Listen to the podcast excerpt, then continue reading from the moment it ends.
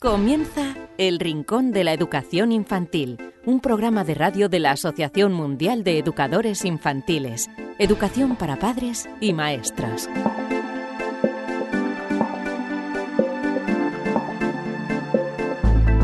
Hola a todos queridísimos amigos y seguidores del Rincón de la Educación Infantil, bienvenidos una semana más a este vuestro programa dedicado a la educación infantil, a la infancia, a la pedagogía, en fin, a todos aquellos eh, vosotros que os interesa la educación de, los más pequeños. Y en este programa número 102 vamos a hablar de lo siguiente.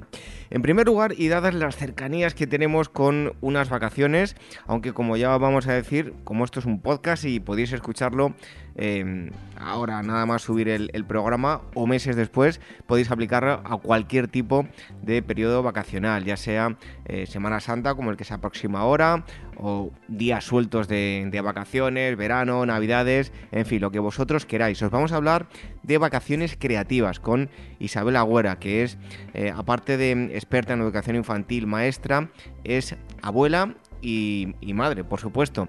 Entonces ha unido todas esas facetas y ha mm, realizado un trabajo que seguro que os va a interesar tanto a maestros como también a mm, padres. Contaremos también con la psicóloga Elvira Sánchez, que como cada semana nos va a acercar estudios relacionados con la infancia y alguna que otra curiosidad.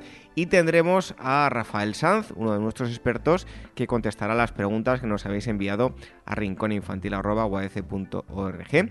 Os recuerdo que nos podéis enviar las preguntas que queráis a esa dirección de correo electrónico. Y como siempre, lo que haremos será terminar con un cuento.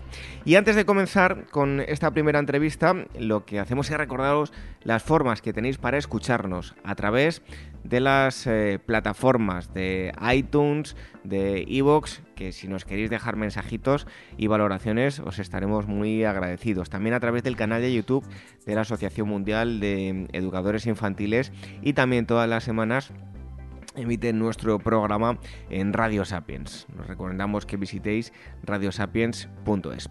Así que dicho esto, vamos a mm, comenzar este programa número 102 del Rincón de la Educación Infantil. Recibido un fuerte abrazo de este humilde servidor que os habla, David Benito, y enseguida estamos con Isabel Agüera hablando de vacaciones creativas. Red de docentes comprometidos con la paz. La educación sin valores solo convierte al hombre en un demonio más inteligente. Por ello, AME ha puesto en marcha este proyecto. Un docente comprometido con la paz es un profesional de la educación infantil o primaria que sabe y cree que la docencia es la tarea que más puede transformar la sociedad y que quiere conseguir un mundo mejor, más justo, más equitativo, más amable y en consecuencia más feliz. Apúntate y forma parte de la red de docentes comprometidos con la paz. Es gratis y solo tiene ventajas. Visita la siguiente web uaece.org barra docentes comprometidos. Como dijo Nelson Mandela, la educación es el arma más poderosa que puedes usar para cambiar el mundo. Red de docentes comprometidos con la paz. El Rincón de la Educación Infantil, la radio de la Asociación Mundial de Educadores Infantiles.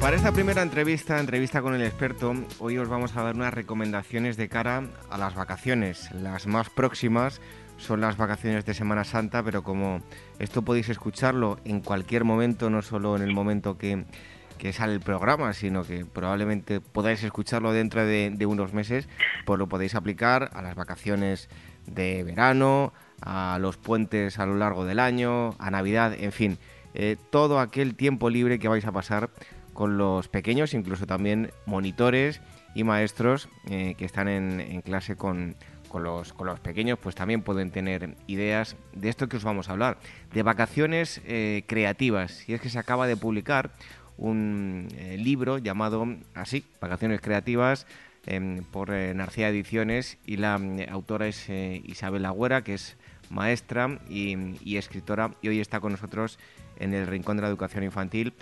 Isabel, muchísimas gracias por estar aquí con, con nosotros. Muy encantado de estarlo. Bueno, em, ¿es posible que los niños eh, de alguna forma eh, refuercen su aprendizaje de un modo lúdico durante los periodos vacacionales? Eh, por supuesto, yo estoy convencida porque además por experiencia lo tengo más que experimentado. O sea que, que con ya jubilada, que he estado en contacto directo con mis nietos y con sus amigos, sobre todo esto en tiempo de vacaciones, he podido comprobar y colaborar a que los niños de una manera creativa sigan aprendiendo, porque por lo general mm, los profesores, incluso los padres, para el tiempo de vacaciones les suelen poner de tarea, así por llamarlo de alguna manera, aunque expresamente lo es, el que lean, el que se lean este libro, el otro, y el tiempo de vacaciones es muy poco propicio y sobre todo si se ausentan a un segundo piso de bebé playa o se van de viaje o incluso aunque se queden en la propia casa el ambiente no no es el más adecuado para sentarse a leer tranquilamente. Y de ahí el que yo haya experimentado y escrito esta obra la que eh, se tienen que implicar en tiempo de vacaciones los padres, los abuelos, los tíos, en general las personas mayores, porque mm, tan pronto como un mayor propone a unos niños un divertido juego en el que va implícito, por supuesto, la lectura, incluso la escritura, los niños participan de una manera activa y lúdica y aprenden sin darse cuenta. Bueno, además de mm, este mm, libro que acabo de comentar, tenéis una de las páginas de Facebook que podéis consultar que se llama Museo de Creatividad. Y ahí vais a encontrar eh, muchísimas ideas y, muchísimo material si queréis poner en, práctica. Em, bueno, eh, si tiene más valor, si cabe, este libro no es porque simplemente eh, una profesional haya dado eh, unas pautas, sino que además de ser profesional y dar esas pautas, eh, como decía, es madre y abuela y se juntan em, bueno, una, una fantástica receta para dar consejos desde el punto de vista profesional, pero desde el personal también como madre y como abuela, ¿no? Por supuesto, yo en el aula, en mi tiempo de, de profesión presencial en las aulas, mm, he sido siempre muy enemiga de ponerle a los niños eh, tareas que, que fueran más allá de sus posibilidades de niño, porque es que se nos olvida que son niños y que lo principal para ellos, ah, sobre todo los más pequeños, lo principal es jugar. Y hay que buscar mm, tareas, por entrecomillarlo de nuevo, pero esta vez sí, que impliquen juego. Y como eso resulta un poco mm, bastante complicado para la mayoría de los maestros, mm, de ahí que este libro les proponga una serie de estrategias de juego y de, bueno, tengo también otros libros en esta línea, para que los mayores, incluso los profesores en el aula, encuentren mm, esto, la facilidad de un libro que los lleva directamente a juegos que son de lenguaje, de lectura, de escritura, pero de una manera evidentemente lúdica y creativa. Y te aseguro, porque lo he vivido y, te repito que lo comparto con mis nietos y con la pandilla de amigos que forman en los veranos y en las vacaciones en nuestro apartamento de vacaciones, pues es que se lo pasan de miedo cuando yo mm, me implico, los convoco, les propongo y con ellos participo en la actividad. Y la verdad que, que resulta totalmente exitosa. Por eso me decidí a escribir este libro, aunque ya te digo que tengo otros muchos porque tú has hablado de Museo de Creatividad. Pero yo tengo un libro que se titula Aprendamos a dibujar, que mm, está publicado por la editorial CCS, donde los niños mm, es bueno, los niños, los profesores tienen una guía perfecta de una cantidad de actividades para que los niños a partir del dibujo engloben lo que es la expresión oral, la expresión escrita, la lectura, mm, que es interesantísimo. Y bueno, por supuesto, Narcea eh, me tiene editado unos libros de estrategias para los niños. Mm, uno de ellos, uno de ellos yo creo que ya es un referente para los maestros, que es creatividad y lenguaje. Son también juegos de lenguaje que se pueden hacer igualmente en tiempo de vacaciones. Y de hecho es raro. Y fíjate que este libro, esta obra se publicó en el 90 y sigue siendo actualidad. Y es raro leer el aula donde no ves sobre la mesa creatividad y lenguaje. Así que yo de paso lo recomiendo también. Bueno, pues ahí queda esa recomendación. Em, Isabel, eh, aparte de reforzar ese aprendizaje, eh, esa mejora eh, puede ser mucho mejor si además lo hacemos junto a los familiares, seres queridos como padres, hermanos, primos, etcétera, ¿no? Por supuesto, claro, es que es... Mm, mira, hay una cosa que es la que yo considero más importante, que los niños de hoy día, como sabemos todos, son adictos totalmente a los móviles, al ordenador, pero desde muy pequeño, ¿eh? porque yo lo veo nietos de 5 y 6 años ya con el ordenador y con el iPad todo el día, el tiempo que tienen de ocio, porque realmente mm, molestan menos a las familias, están más quietos, y pero esto es un perjuicio tremendo. Yo lo veo que yo sufro cuando lo veo así. Y es una manera de demostrarle a ellos que hay vida más allá de, los móviles y de las eh, tecnologías que son estupendas, pero cuando el uso es el correcto.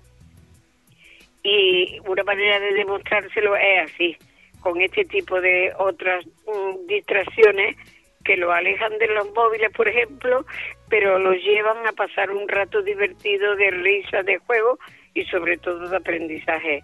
Mm, son infinidad de actividades, yo podría citar muchas, pero creo que no haría falta nada más que coger el libro y empezar a leer para entenderlo.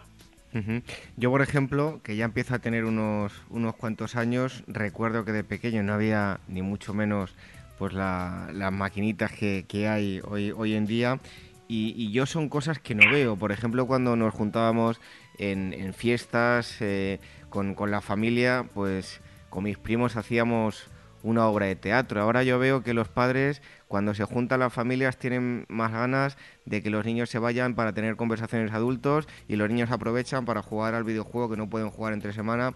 Hay que integrar eh, tanto el, tema lúdico de, de, los mayores con los pequeños, por ejemplo, con este ejemplo, ¿no? con, con teatro o con muchas otras actividades.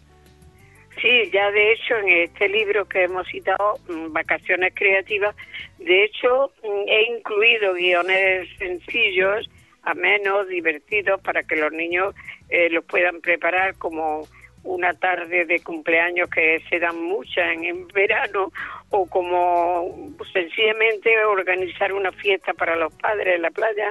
Y son significaciones muy sencillas que bien pueden memorizar o bien pueden leer, porque yo entiendo, yo tengo muchos libros sobre teatro.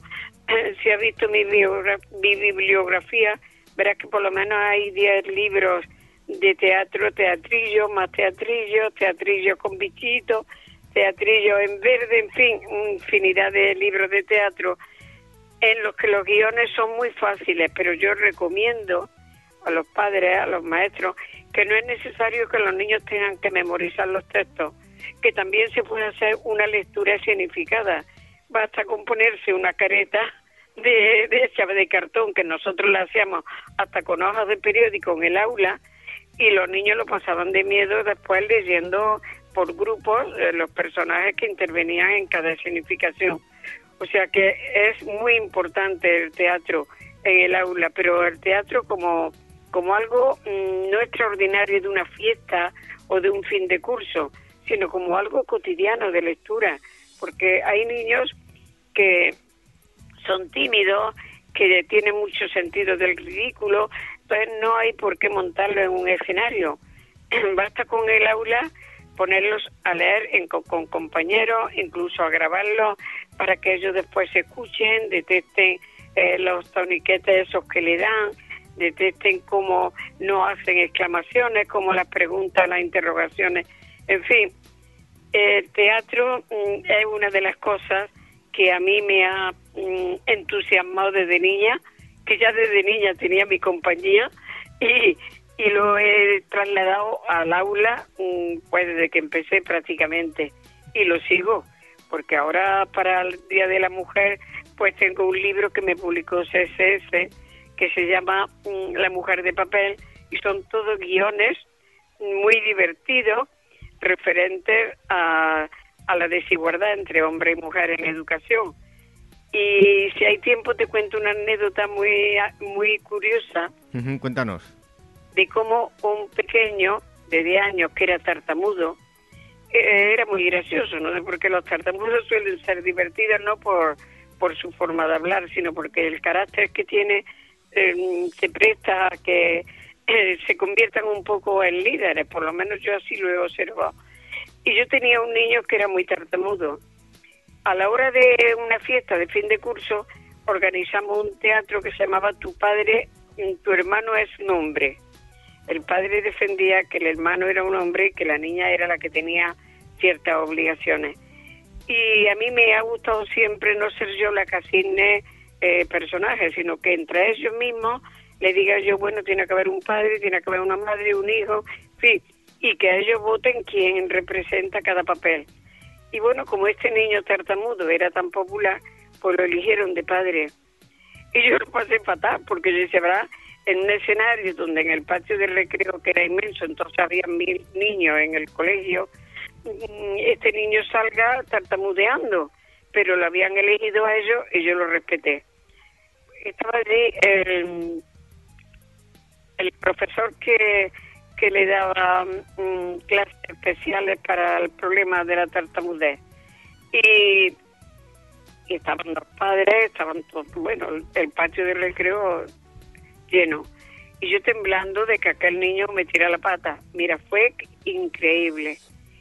No tartamudeó absolutamente nada. Y no solamente no fue en aquel momento, sino que no volvió a tartamudear nunca más. Mm, aquello fue como milagroso. Después yo lo hablaba con el psicólogo del colegio y me decía, Isabel, es que ha sido un acierto, es que ni yo lo podía imaginar esto, porque el niño a sentirse tan responsable, tan protagonista, tan escuchado y tan valorado, pues él solo, el subconsciente lo ha llevado a, hablar normalmente y ya nunca más volvió a tartamudear.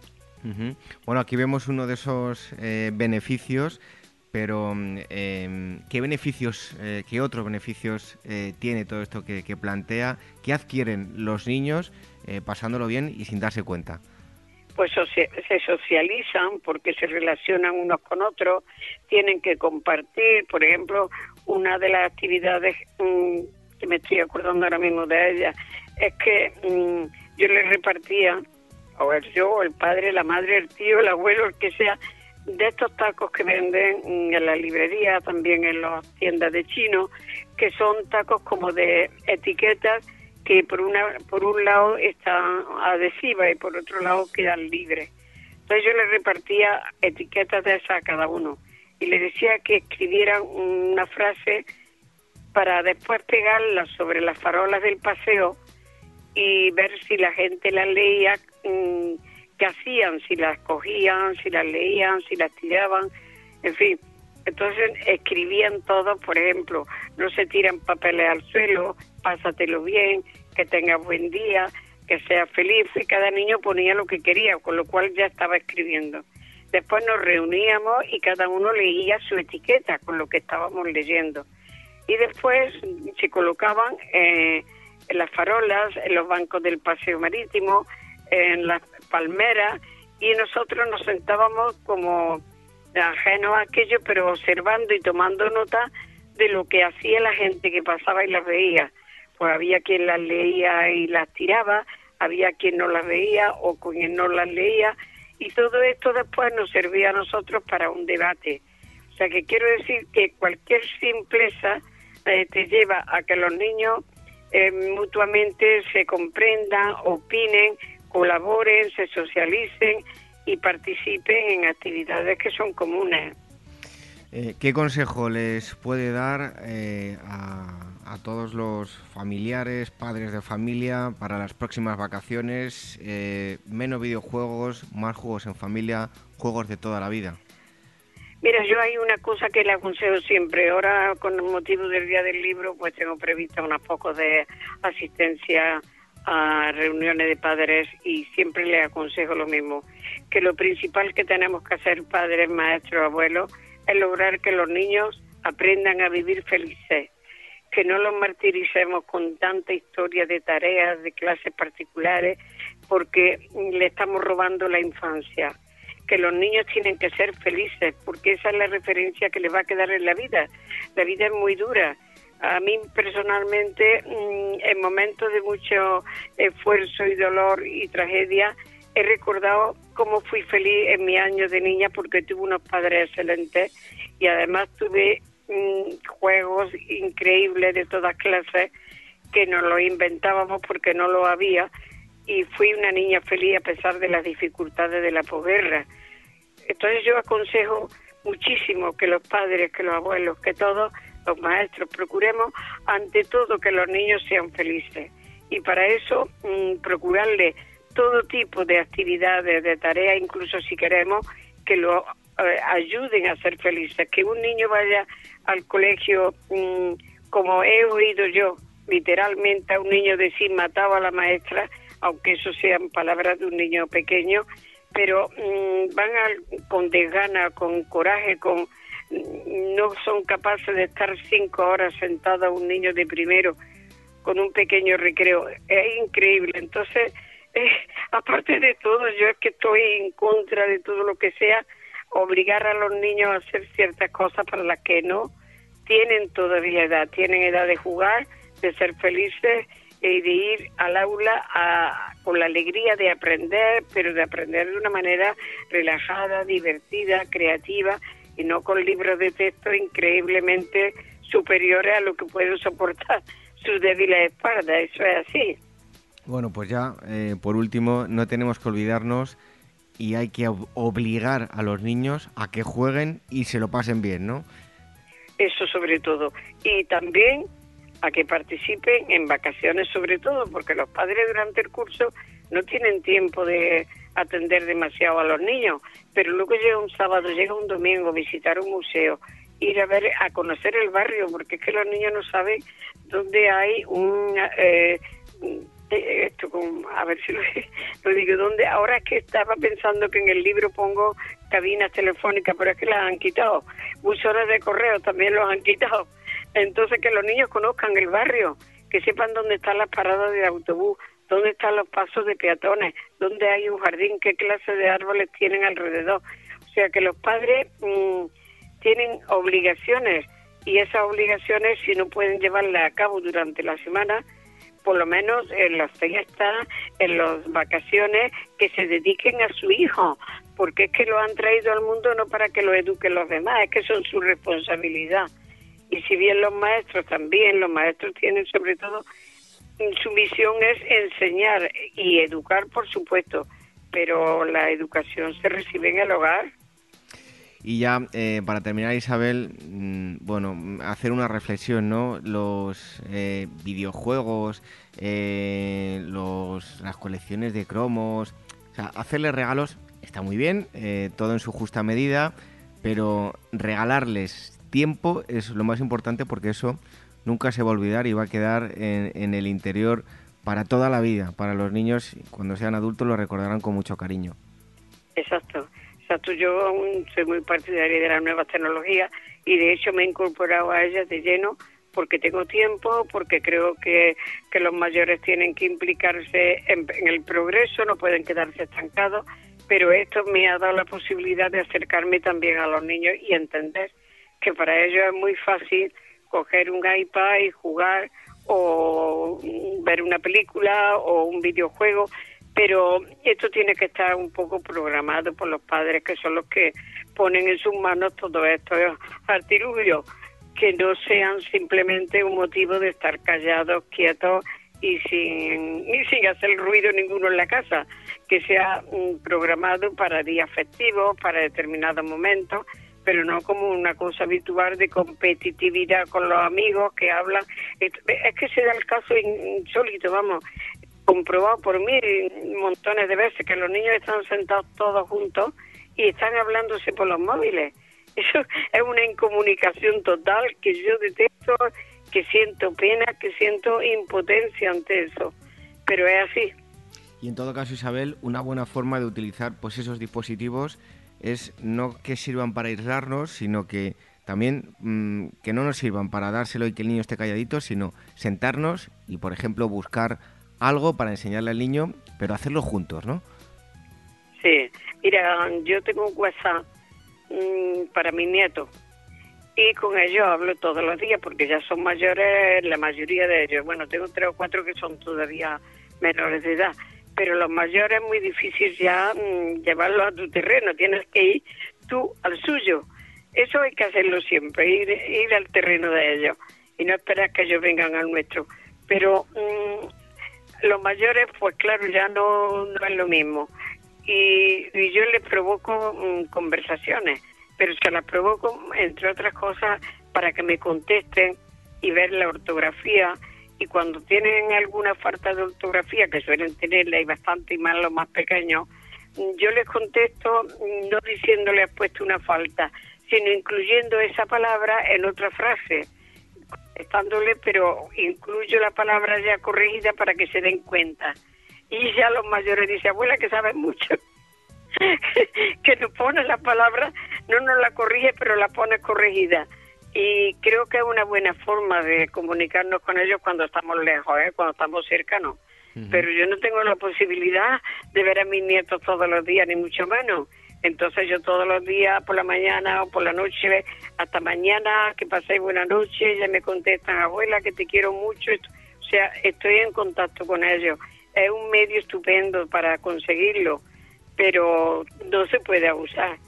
Sea, que es lo que tú has dicho, es sentarse con ellos, enseñarles a comunicarse unos con otros, pero en la distancia o en la imposibilidad de estar juntos y sobre todo mm, para los mayores es un medio de, entender y de comprender que eso de que no se pongan tildes, de que no se pongan comas, eh, para mí es un suplicio, pero yo no entro por ahí. Bueno, pues em, además de varios libros que hemos citado, pues también nos recomendamos em, ese libro, Vacaciones Creativas, editado por Ediciones em, en Arcea, la autora es Isabel Agüera, y también tenéis, por ejemplo, en Facebook otro sitio, otro punto de encuentro que es Museo de, Creatividad. Isabel Agüera, muchísimas gracias por haber estado aquí con nosotros en el Rincón de la Educación Infantil y esperamos que, esté aquí más veces con, con nosotros. Un fuerte abrazo. Igualmente, gracias.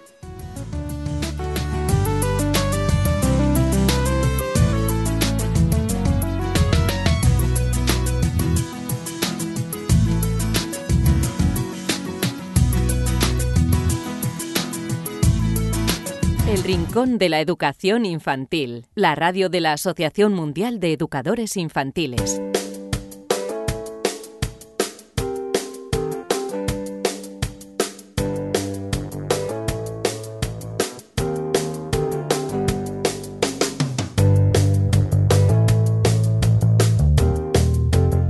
Tras la entrevista con el experto es el momento de hablar de eh, estudios y en este caso creo que lo vamos a hacer con eh, una sonrisa. Damos la bienvenida a la psicóloga Elvira Sánchez. Bienvenida, Elvira. Un placer, como todas las semanas. ¿Qué nos traes hoy? Mira, hoy te voy a hablar de la felicidad, de un estudio en el que se pidió a 4.713 mamás y papás que analizaran si sus hijos de hasta 12 años de edad estaban contentos con lo que, con lo que tenían o si les faltaba algo para sentirse bueno, realmente bien en su entorno. Mira, el 99% de los adultos encuestados coincidió en que había percibido que lo más importante para los niños es disfrutar de un tiempo de calidad con sus padres. Sin embargo, solo el 68% de ellos aseguraba, bueno, pues cumplir con este deseo. De hecho, dos de cada cinco adultos consultados admiten que sus hijos, bueno, les echan de menos en algún momento del día y cuatro de cada cinco explican esta situación indeseada bueno, pues por las exigencias del trabajo. Pero además los encuestados detectaron otras razones para la insatisfacción infantil, bueno, como la falta de tiempo para jugar y también, bueno, pues los castigos. Pues Elvira, de 12, de esa de 0 a 12 es un rango muy amplio y hay diferencias por edad, ¿verdad? Pues sí, mira, a más edad menos felicidad. Es muy significativo que el estudio estime que, según, bueno, según la opinión de los padres, al ir haciéndose mayores, el número de niños insatisfechos aumenta, Hasta, mira, hasta los dos años la infelicidad afectaría a un 8% de la población infantil. Y entre los 9 y los 12 la cifra subiría hasta un 23%. A ver, en cierta forma podríamos decir que el archivo de todas las cosas podrían salir mal comienza bueno a acumular datos cuanto más cuanto más nos aproximamos bueno cuanto más mayores vamos siendo y también es posible que los progenitores bueno no siempre sepamos interpretar los estados emocionales de nuestros hijos porque estos no sean capaces de expresarlos o porque, o porque ya tengan las habilidades suficientes para camuflarlo. De manera que el mejor método de trabajo para, para conocer, para saber el grado de felicidad infantil es, pues bueno, hablando con ellos. Bueno, siempre es algo muy importante, que es hablar con los hijos. Exacto, y bueno, y de hecho ese fue el propósito del proyecto Children's World de la Fundación Jacobs, eh, fue preguntar sobre el bienestar a 53.000 menores, que se dice pronto 53.000 de entre 8 y 12 años de 15 países. Mira, te cuento, el 56,8% de los niños españoles que participaron en este estudio dijo que era plenamente feliz, es decir, cerca de la mitad de ellos sentían alguna carencia y en la mayoría de los casos estaba relacionada con la situación familiar. Este dato está por debajo de la media de otros países donde se realizó la consulta, que fue el 61,5%. Y mira, te cuento que, por ejemplo, los niños de Turquía, de Rumanía, de Colombia, de Israel, Argelia, Sudáfrica, Noruega, Estonia y Nepal serían los más felices, eh, serían más felices que los nuestros. Y por debajo de España solo estaría Polonia, Reino Unido, Alemania, Etiopía y Corea del Sur. Bueno, parece que tenemos un amplio margen de mejora, de modo que deberíamos buscar soluciones para hacer bueno, algo más, más felices a nuestros hijos. Pues, por ejemplo, pensamos flexibilidad de horarios para los padres, rebajar la exigencia escolar o más tiempo de ocio y que estén con sus amigos. Pues no sé, quizá la mejor solución para saber cómo pueden ser los niños felices es pues preguntándoles a ellos. Pues mira, es una buena sugerencia, Elvira. Em, esto es el primer estudio que nos traías hoy, pero eh, te vas a despedir como siempre con algo curioso, ¿no? Pues mira, una curiosidad. Un estudio realizado por investigadores de la Universidad George Mason de, Virginia, esto está muy cerquita de Washington DC, de Estados Unidos, encontró que tener hijos eh, agrega al equivalente a 11 años de edad biológica a la mujer. 11 años. Madre mía, 11 años solo por tener el hijo, ¿no? Sí, sí, mira, 11 años. El estudio fue publicado por la revista Human Reproduction, en el que detalla que el envejecimiento se da a nivel celular pero los científicos, mira, aún no logran descifrar por qué ocurre, aunque la explicación podía estar, según dan ellos, en los telómeros, eh, y estos se ubican al final de los cromosomas para proteger el ADN de la degeneración. Cada vez que una célula se regenera, los telómeros se acortan y este acortamiento deja cabida a la aparición de enfermedades y signos evidentes eh, de envejecimiento, como por ejemplo la aparición de canas. Este estudio, bueno, yo cuando lo leí dije, madre mía, parezco 11 años más vieja de lo que realmente soy. Este estudio se basó en el, eh, en, el estudio, valga la redundancia, de 2.000 mujeres de entre los 20 y los 44 años de edad y los científicos estudiaron la longitud de los telómeros a través de muestras de sangre y descubrieron que aquellas mujeres con hijos tenían telómeros un 4,2% más cortos que las que no habían sido madres. A ver, el que, la mujer sume 11 años a la edad biológica no quiere decir que vaya a morir 11 años eh, antes, solo que el cuerpo muestra síntomas de envejecimiento equivalentes, bueno, pues a estos 11 años. Pero mira, yo según mi experiencia, con unas buenas vacaciones o una tarde de compras con amigas que al final haces de todo menos comprar, yo creo que estos efectos se pueden revertir. Oye, Elvira, ¿y no será eso que los padres que tengan niños que duerman peor y lloren más son esos que suman los 11 años y los que se porten, entre comillas, mejor suman menos? Hombre, también es verdad que es cierto que la maternidad te hace tener unas exigencias, duermes menos, te dedicas menos tiempo a ti mismo, tienes más preocupaciones en la cabeza porque tienes que añadir no solo las tuyas, las de tu hijo. Es verdad que cargamos, como por así decirlo, con más mochila, más piedras en la mochila. Pero bueno, al final cuando nos sonríen un poco, bueno, pues oye, pues esas cosas compensan. Se te olvida, sí. Lo que yo no sabía es que te cuesta tiempo hasta para sacar un ratito para ducharte, pero bueno, eso esas cosas no se cuentan, ¿eh? Ya, eso mejor no contarlo que si no baja la natalidad. Bueno, Elvira, pues eh, esta curiosidad, esos 11 años, madre mía, eh, muchísimas gracias y hasta el próximo día. Aquí estaré encantada.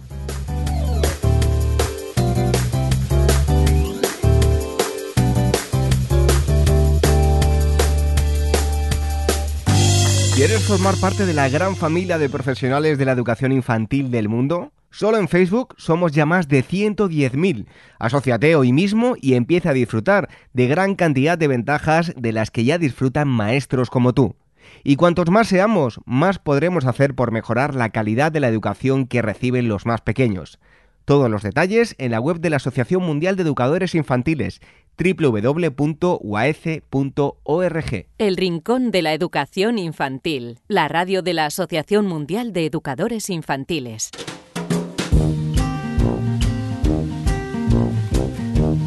Preguntas y respuestas, respuestas y preguntas es lo que toca en este momento en el Rincón de la Educación Infantil.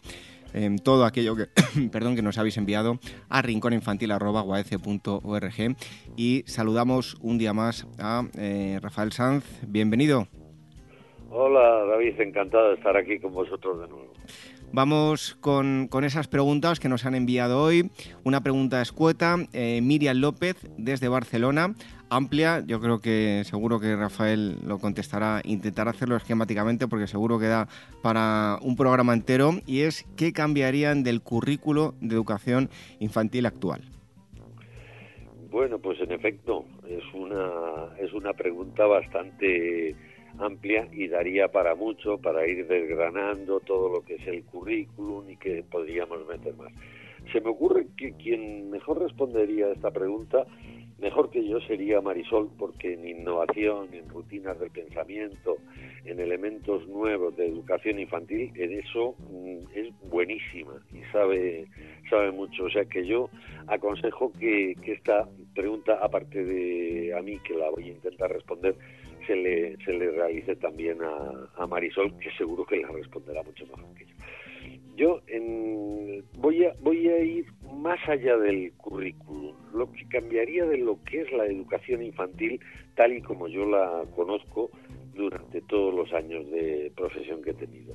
Una de las cosas que mm, introduciría y que he hecho en falta en la educación infantil y que eh, se deja a veces a la mm, iniciativa personal de los maestros maestras, que afortunadamente, como son gente muy entusiasta, lo hace, es la formación, la formación del docente, formación continua, el incrementar la preparación teórica para luego meter calidad en las aulas. Eh, todo lo que aprendamos, porque la educación infantil es tan amplia que es enorme, pero todo, absolutamente todo lo que aprendamos llegará un momento en que lo podamos aplicar en el aula de infantil, porque los niños tienen todo por aprender, si es que son, vamos, están en blanco.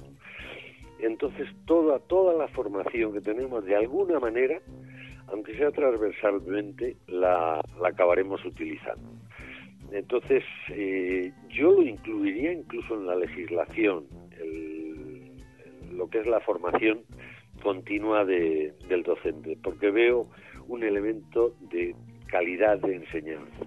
Cuanto más formados estemos los docentes, más preparados estemos para, para enfrentarnos a crear oportunidades de aprendizaje útil para niños y niñas que tenemos en nuestras aulas. Eso, por un lado. Y por otro, mm, yo veo que las ratios en educación infantil eh, son muy son muy amplias. O sea, hay muchos niños por, por docente. Entonces yo eso mm, lo trataría de equilibrar. ¿Hasta qué número? Ahí no me voy a mojar. O sea, porque, bueno, también depende de los docentes, de las condiciones, si es núcleo urbano, si es núcleo rural, de las eh, posibilidades de las escuelas, en fin.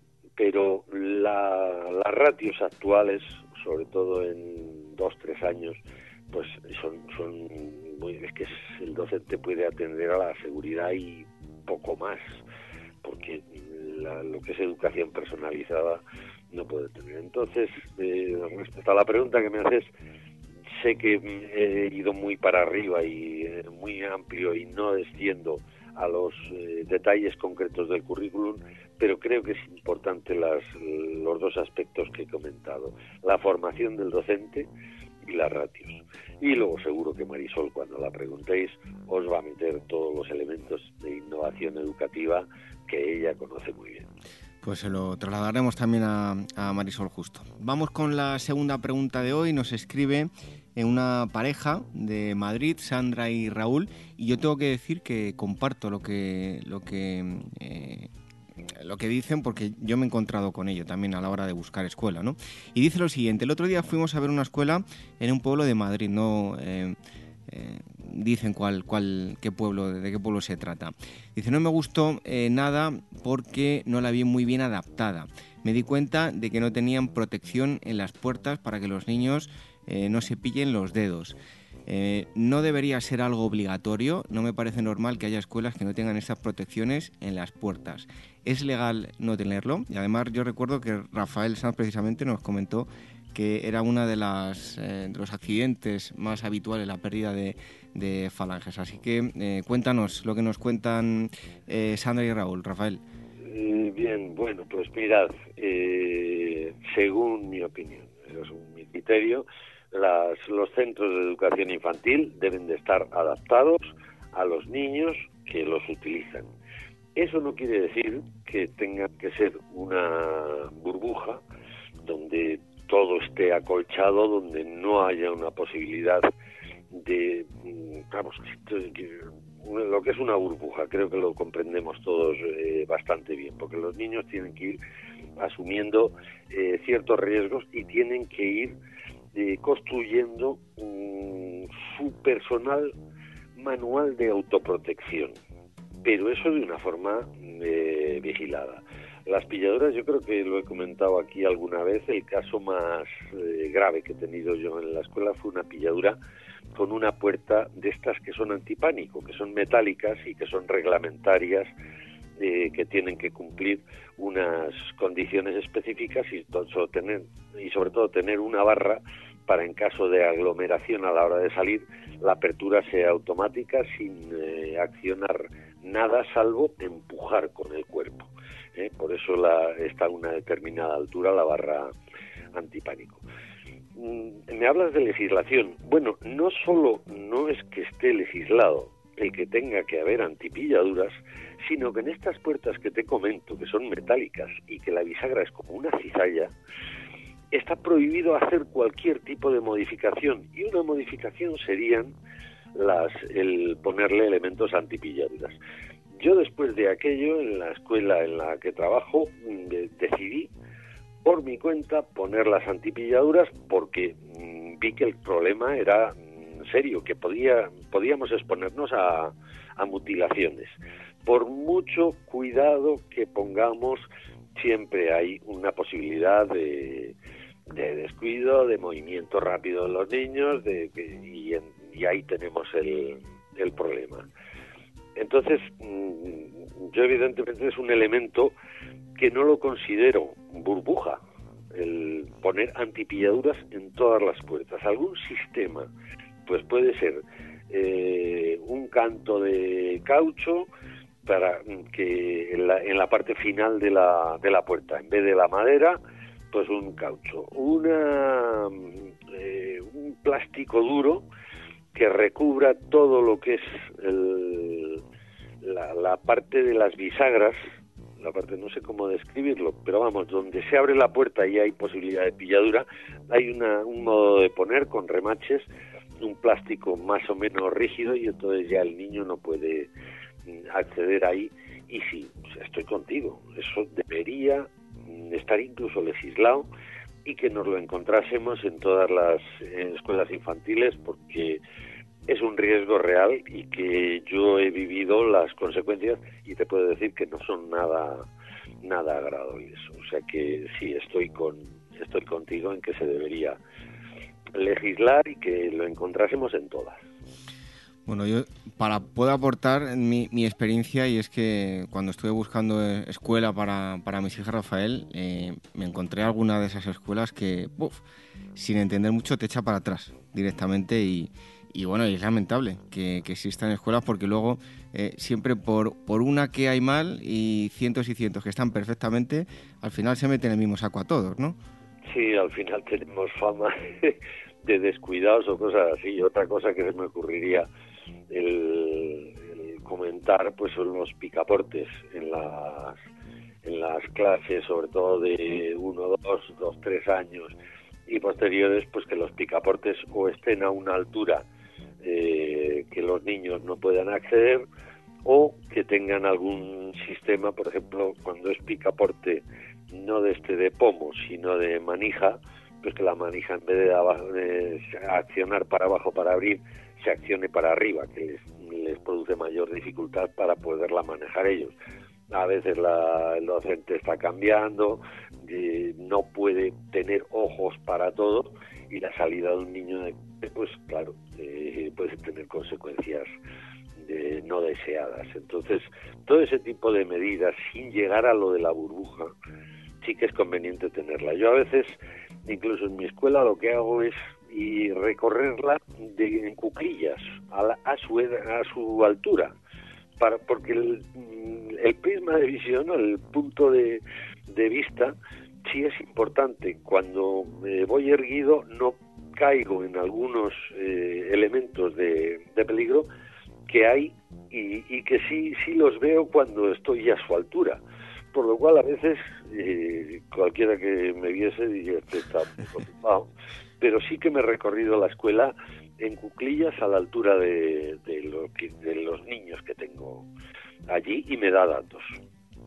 Bueno, pues vamos con la tercera cuestión. En este caso nos escribe María Luisa Ramírez y nos dice lo siguiente. Soy educadora con poca experiencia. Llevo no mucho trabajando en una escuela y quería pedirle su opinión de cuál es la respuesta en su escuela de cuando hay un fallo aquí eh, tipográfico de cuando les piden colaboración a los padres. Yo me he encontrado con varios que pasan bastante de lo que les decimos y de colaborar. ¿Cuál ha sido su experiencia? Pues cuéntanos, Rafael. Bueno, pues mira, las relaciones familia-escuela eh, tuve que dar una ponencia cuando me encargó en Guanajuato, en, México, eh, que me encargó a mí y estuve dándole vueltas mucho a lo que es las relaciones familia-escuela. Son beneficiosas, hay que tender a ellas, son imprescindibles y es más, en 0-3, que es la edad que estamos valorando, no nos podemos librar de ella porque los niños no pueden dar la información que necesitan y que es tan beneficiosa de los padres a los docentes y de los docentes a los padres. O sea que hay que atender a ella. Yo sé que esto se dice mucho, pero luego no se no se utiliza y algunos docentes cuando se sinceran acaban diciendo, mira, yo es que, mm, que los padres que, muy bien, pero que me dejen un poco en mi clase porque yo sé de esto. Hablas de colaboración. ¿eh? Eh, ¿qué entendemos por colaboración, María Luisa? Porque mm, yo a veces he visto docentes que dicen los padres no colaboran.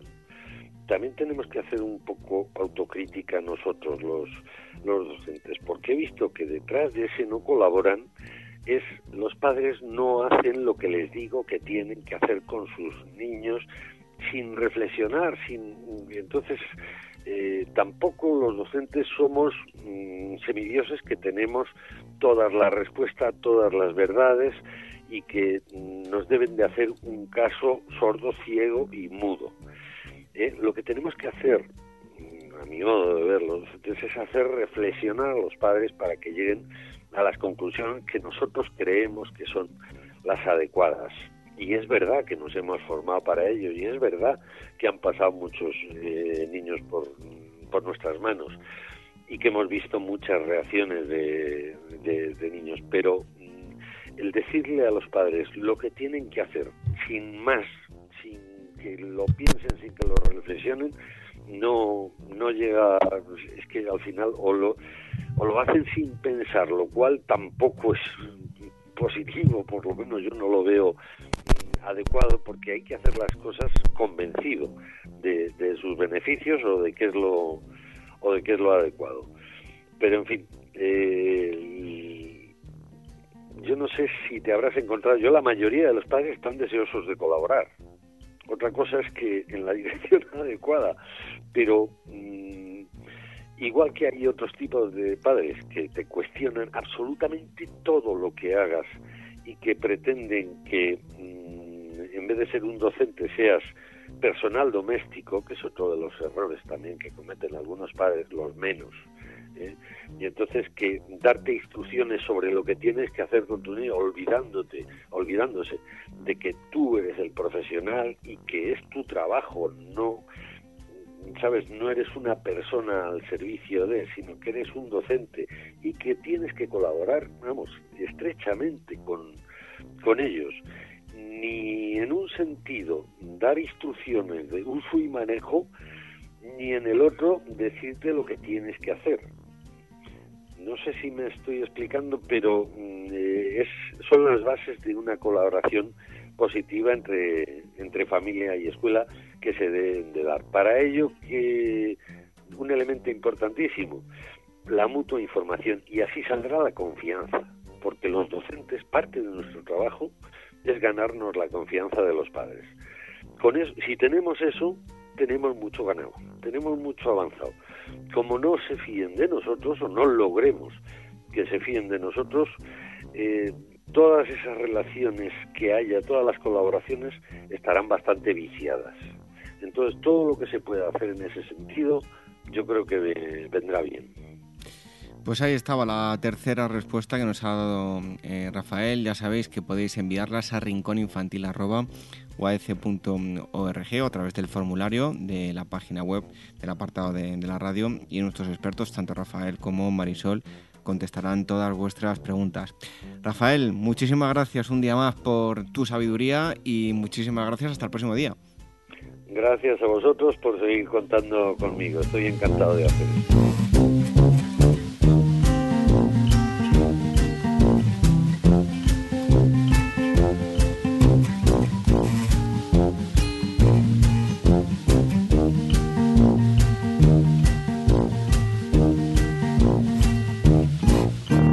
Red de docentes comprometidos con la paz. La educación sin valores solo convierte al hombre en un demonio más inteligente.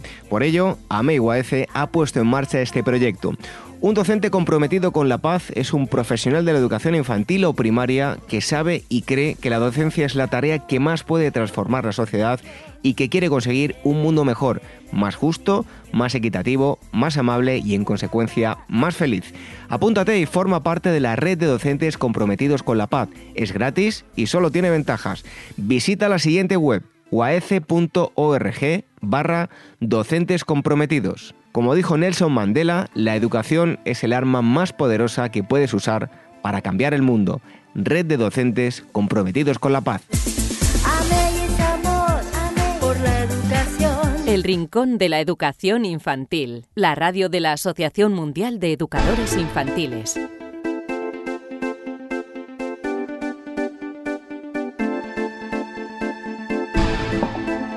Esto ha sido todo en este programa número 102 del Rincón de la Educación Infantil. Hoy hemos eh, hablado con Isabel Agura de lo importante que son eh, pasar, lo primero, tiempo con los pequeños durante las vacaciones, aprovechar la falta de tiempo que tenemos en, eh, eh, a lo largo del año y, no perder ni un solo segundo, disfrutar y hacer que los niños disfruten con, nosotros. Y si encima podemos hacerlo de una forma lúdica, asentando mucho más eh, aprendizaje, pues mejor que mejor. Es una fórmula estupenda, haciendo que los pequeños se diviertan y encima eh, aprendan. Pues hoy hemos hablado con, de todo ello con Isabel Agüera. También Elvira Sánchez, psicóloga, nos ha acercado estudios eh, relacionados con la infancia, con la pedagogía, la educación infantil, alguna que otra curiosidad. Rafael Sanz ha contestado preguntas que nos habéis enviado a rincóninfantil uaf.org y, si tenéis eh, alguna duda, si tenéis alguna pregunta y queréis que nuestros expertos las contesten, pues nos podéis escribir a esa dirección rincóninfantil.uaf.org. En breve os vamos a dejar con un cuento. Antes os recordamos que nos podéis escuchar a través de iVoox, a través de iTunes, eh, escuchar el programa online o, descargarlo y escucharlo cuando vosotros queráis. También a través del canal de YouTube de la Asociación Mundial de Educadores Infantiles. Y eh, otra fórmula más es a través de Radio Sapiens. Podéis visitar radiosapiens.es y veréis que ahí se emite el Rincón de la Educación Infantil y otros eh, muchos programas. Así que nosotros nos despedimos, esperamos que paséis una buena semana y volvemos a reencontrarnos el próximo viernes con un nuevo programa del Rincón de la Educación Infantil. Hasta entonces, adiós. La cigarra y la hormiga.